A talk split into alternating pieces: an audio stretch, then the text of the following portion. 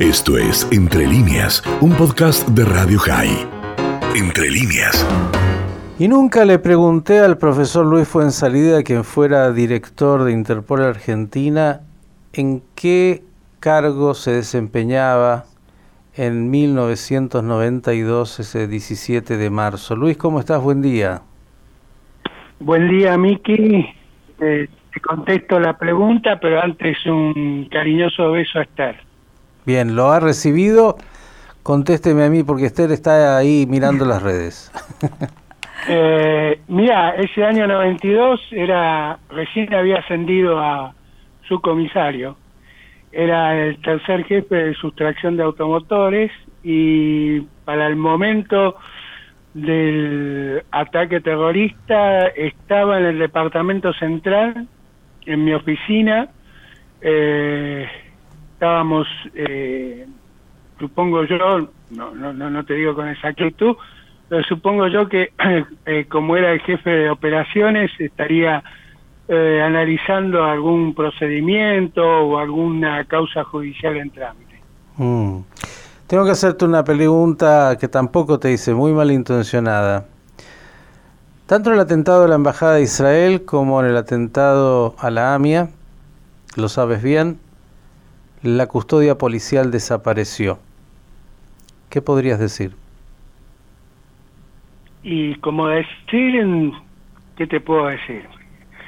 Que lamente, mira, eh, te voy a, a decir, por ejemplo, lo que me pasó cuando eh, fue el, segundo atentado a la AMIA. En 94 era su comisario, estaba en la División Prevención del Delito y con un suboficial eh, que mm, también este judío eh, nos ofrecimos para eh, ir en comisión a la dependencia que estaba instruyendo las investigaciones del caso y bueno no no fue denegada la comisión le fue denegada. Sí, sí.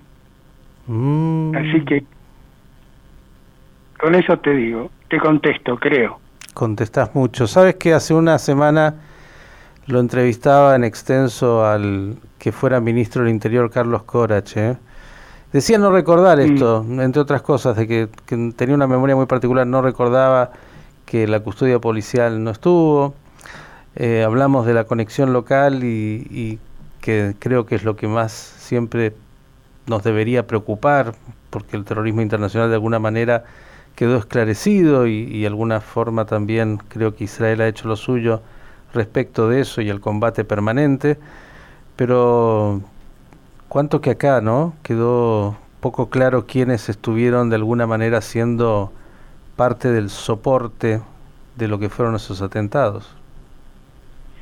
Sí, así es, así es, así es, así es, Miki. Sabes que yo te llevo a temas por lo que es el día, ya hablaremos de lo que tenés preparado hoy, pero justo me hablaron de dos familias, dos familias que estaban ahí en la mezquita, usted siguió mucho ese tema, de Floresta, que hay quien dice también las mm. dejaron salir del país, las ayudaron a, a salir del país y que serían parte de esa conexión local, una de apellido Assad y otra de apellido eh, Said, si no me equivoco en este momento.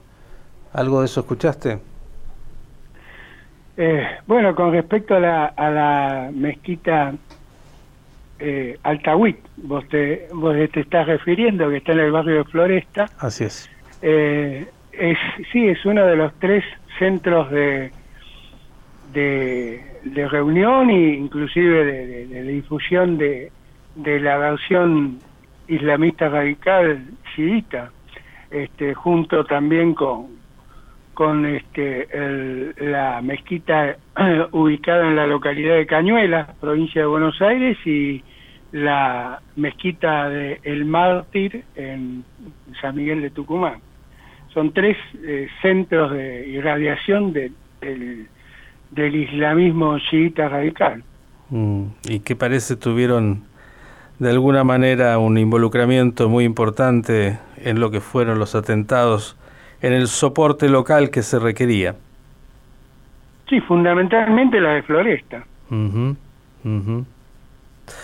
Bien, era bueno recordar y, y, preguntarte, porque obviamente has sido una persona que ha seguido tan de cerca, pero diste una respuesta ahí, ¿eh? Recuerden ustedes lo que dijo el profesor Fuensalida.